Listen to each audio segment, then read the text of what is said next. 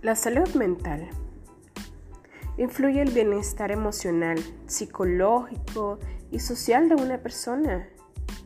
En eso también determina cómo un ser humano maneja el estrés, se relaciona con otros y toma decisiones que a veces no lo llevan a bien.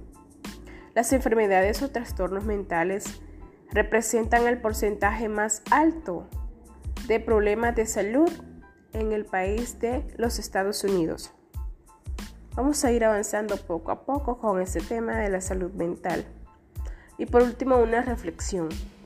Se nos olvida que la vida es un ratito, que las personas no son eternas y que las oportunidades se acaban.